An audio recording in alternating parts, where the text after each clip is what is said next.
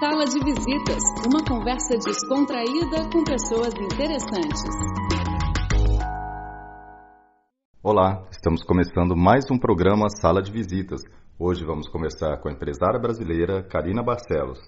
Karina, bem-vinda ao nosso programa. Muito obrigado por ceder seu tempo aqui na China para conversar com Sala de Visitas. Prazer é meu, Rafael. Obrigada pela oportunidade de estar aqui conversando com vocês.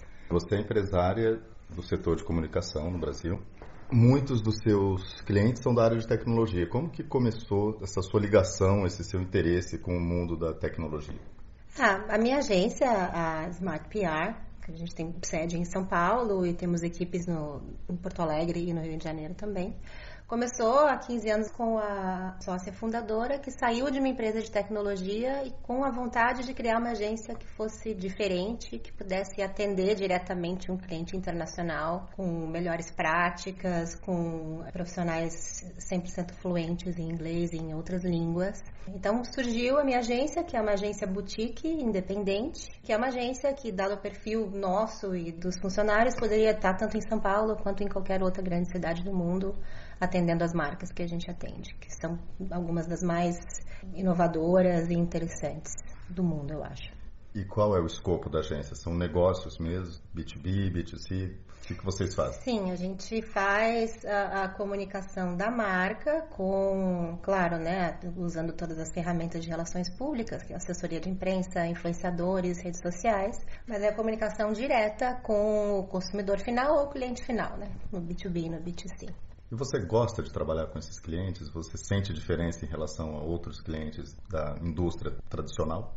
Olha, é o que eu acho mais interessante de trabalhar com clientes de tecnologia internacionais e que enxergam o Brasil como um mercado interessantíssimo e muito viável é que a gente acaba aprendendo muita coisa, né? As pessoas que fazem relações públicas nessas empresas estão no topo das suas profissões, né? Então a gente enxerga que existe uma e mesmo, e é muito interessante para a gente, enquanto brasileiros também, entender que a gente é capaz de operar nesse nível de exigência e de, de profissionalismo, de, de conhecimento que a gente vê nessas empresas que estão no topo do business delas lá fora. Então, acho que o mais, o mais interessante é o aprendizado mesmo. A gente entra com conhecimento do mercado, eles trazem muitas coisas, muitos jeitos diferentes de fazerem as coisas, né? Porque trabalhamos com empresas como Google, Netflix, Amazon, que reinventaram não só na comunicação, mas reinventaram práticas de RH, reinventaram práticas de mercado, práticas de go-to-market, muitas,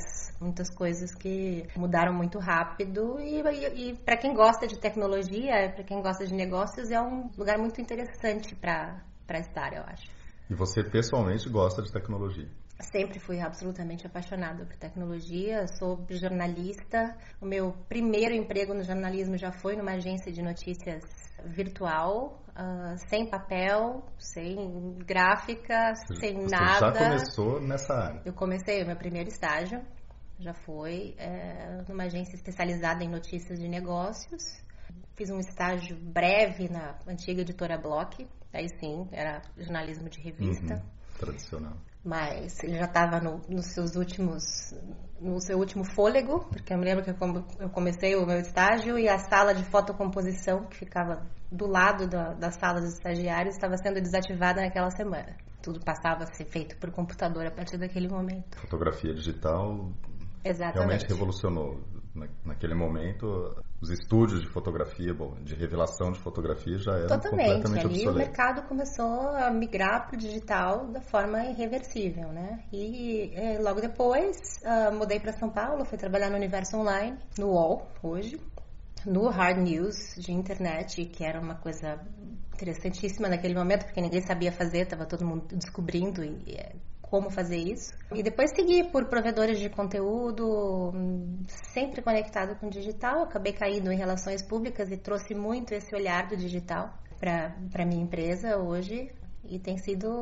Hum, não troco por nada. Acho que tem sido uma carreira super interessante. Então, já no começo da carreira, você mudou para São Paulo porque você morava no Rio de Janeiro. Uhum. Ok. Em relação aos investimentos dessas empresas, o Brasil passou por uma recente crise econômica e está se recuperando agora. Essas empresas já enxergam um cenário melhor no Brasil, na América Latina, para voltar a investir, pensando no futuro? Eu acho que principalmente as empresas que têm o consumidor final como, como alvo sempre enxergaram o Brasil como uma excelente oportunidade. E faz alguns anos já que com, com a crise a gente tem se preparado para ver um declínio na procura né, e na demanda pelo serviço de comunicação, mas o que a gente tem visto é exatamente o contrário.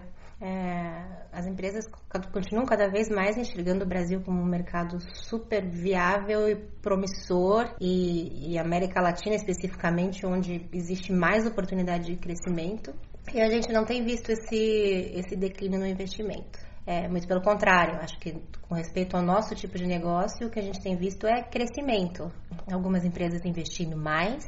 No último ano, nesse último semestre, a gente é, conseguiu sete novos clientes, sete novas contas, todas internacionais, então empresas que nem haviam pensado em explorar o mercado brasileiro estão pensando. É, estão lançando seus sites em português, os seus serviços em português, estão ampliando é, o atendimento ao consumidor no Brasil, estão investindo de várias formas no mercado brasileiro. Isso é super animador, né? Consistentemente, desde que eu estou nesse lado da, do balcão, como a gente fala, né? Os jornalistas e os assessores de, de imprensa, o que a gente tem visto é o Brasil sempre no topo, entre todos os nossos clientes internacionais, sempre está entre os cinco maiores mercados ou entre os dois maiores mercados. Então, sempre com uma posição muito forte. Além de clientes internacionais, vocês atendem também clientes do Brasil? Uhum, sim, com certeza. E nesse seu trabalho que envolve tecnologia e clientes internacionais, você também tem a oportunidade de viajar? Sim, bastante. É, a gente é uma agência muito internacional, desde o ano passado mais ainda, porque nós nos juntamos a, a uma organização chamada Public Relations Global Network, que é uma rede de agências internacionais, o que significa para a gente e para todas as agências que fazem parte é que mesmo você sendo uma agência boutique independente local, você consegue atuar de forma internacional por meio de agências parceiras. O que dá um, uma ótima posição para a gente disputar com os grandes grupos e com as grandes agências contas é, super legais. Que tem sido um momento de muita viagem, de muita integração com, com outros países, com empresas de todos os lugares. E o Brasil é sempre visto com muito bons olhos, né? Então a nossa entrada na rede foi vista como que legal, temos agora um parceiro muito bom no Brasil, muito forte, que também reforça né, o interesse de, do mercado internacional na, na economia brasileira. E você acha que é mais interessante viajar a trabalho ou viajar a passeio? O ideal é fazer as duas coisas ao mesmo tempo, né, Rafael? Aproveitar as, as oportunidades de viajar negócios para conhecer outras culturas e, e nisso você tem um crescimento pessoal impressionante e aceleradíssimo quando você viaja, mas também um crescimento profissional. Eu acho que no mundo de hoje nenhum nenhum profissional cresce sem ter referências internacionais, sem saber como as coisas são feitas nos outros países, até em termos de ética de trabalho, melhores práticas. Muito interessante observar como outras culturas resolvem os dilemas do dia a dia. E, sempre existe algo a aprender que você pode aplicar na sua vida pessoal, na sua vida profissional.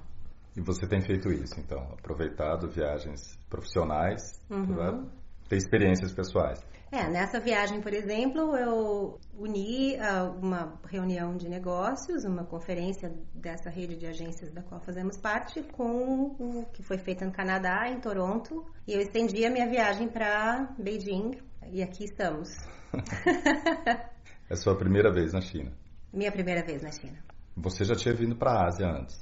Já, já tinha vindo para a Ásia, vim, tinha vindo ao Japão duas vezes, mas é, é era essa a minha experiência. E tem um plano de, de, de vir muito mais vezes para a Ásia, porque eu acho que é, entre Europa e Estados Unidos a gente já tem bastante coisa em comum. As diferenças culturais estão menos visíveis, e tem uma riqueza na diferença que você vê entre o mundo ocidental e o mundo oriental ainda que vale a pena ser visto. Recomendo para todo mundo porque vira sua cabeça de cima para baixo e você nunca mais, você não volta igual. Sim, sempre Como, a é, viagem agrega alguma Exatamente. coisa. Em relação a Beijing especificamente, para você viajar, você acha que é uma cidade tranquila, segura, que mulheres podem viajar, circular sozinha? É uma experiência muito interessante. É, é, eu acho que tirando no Japão, obviamente, que eu me senti super segura, é, não esperava sentir esse tipo de segurança em Beijing. Tenho usado muito o sistema de metrô, que funciona super bem.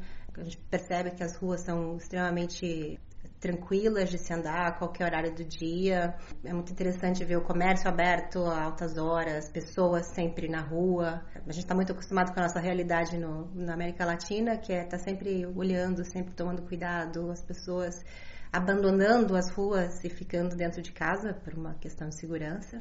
E aqui é o contrário, a gente percebe que as pessoas tomam as ruas e, e é uma coisa tranquila e, prazerosa. E acho que é uma das me melhores viagens que eu já fiz. Interessante. E os aplicativos de internet ajudam aqui um turista a se locomover, a encontrar o que ele está buscando?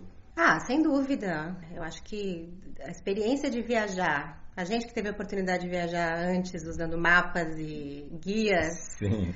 tudo impresso. E hoje você usando a internet é completamente diferente. Primeiro que a sua produtividade enquanto turista aumenta horrores, porque tudo fica mais rápido.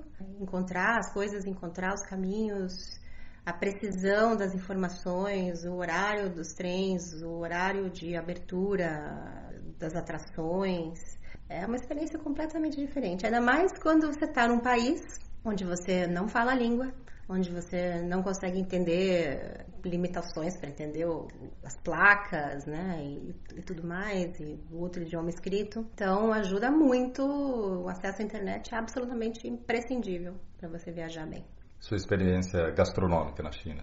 Ah, essa foi a, a melhor parte. Gostou da comida? Conseguiu se adaptar bem? Ah, excelente. É... O que mais me chamou atenção foi a, a riqueza de ingredientes. É... A gente abre um cardápio desses. Qualquer restaurante tem cardápios enormes e com fotos sensacionais dos pratos. E a gente percebe que, como brasileiros, a gente limitou muito o que a gente consome em termos de, de proteína, em termos de, de vegetais, legumes e tal. E aqui a riqueza é e de temperos, combinações completamente fora da, da caixa. Ontem, por exemplo, comi costelinhas de porco com baunilha. E é boa essa combinação? Funcionou maravilhosamente bem. Isso tudo foi combinado com outro prato de camarão com pimenta e tofu e combinações que a gente jamais faria em casa, né? Mas a riqueza de ingredientes e, e o que está disponível em cada um dos restaurantes, né? A especialização regional, mas que ao mesmo tempo não se limita a um tipo, um ou outro tipo de carne, sim, tudo na mesa. São 500 mil possibilidades em cada refeição, em cada restaurante, com as combinações e tudo, mas é absolutamente fenomenal.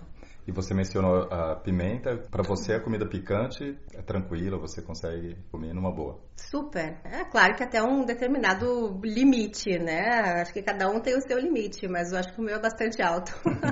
Se eu pudesse, eu colocaria a pimenta que, que eu conheci aqui em absolutamente tudo que eu como. Só para encerrar, Karina, você também teve uma experiência na África. Eu queria uhum. que você comentasse com a gente vale a pena, é um lugar que você recomenda que as pessoas conheçam, viajem, experimentem a África também? É, eu, eu fiz uma viagem longa, uma, não deixa de ser turismo, mas é um turismo diferente, que é o turismo voluntário, em 2002. Foi uma experiência incrível, outra que eu voltei completamente diferente para casa. E o turismo voluntário consiste em você ir para o lugar, você viajar normalmente, ver as atrações que você veria, mas você passa mais tempo e você assume o compromisso de atuar como voluntário de alguma organização.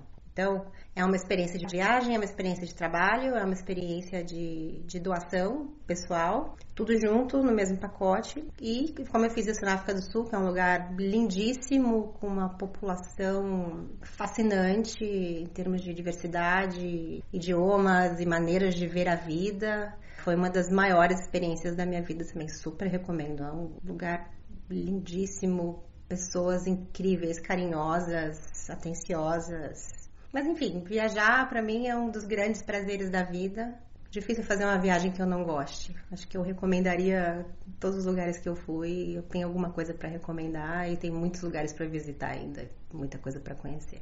Ótimo, Karina. Eu queria agradecer pelo seu tempo, desejar que você aproveite o tempo que te resta aqui em Pequim. Muito obrigado pela sua entrevista. Obrigada, Rafael. Estamos encerrando mais um programa Sala de Visitas. Até a próxima semana.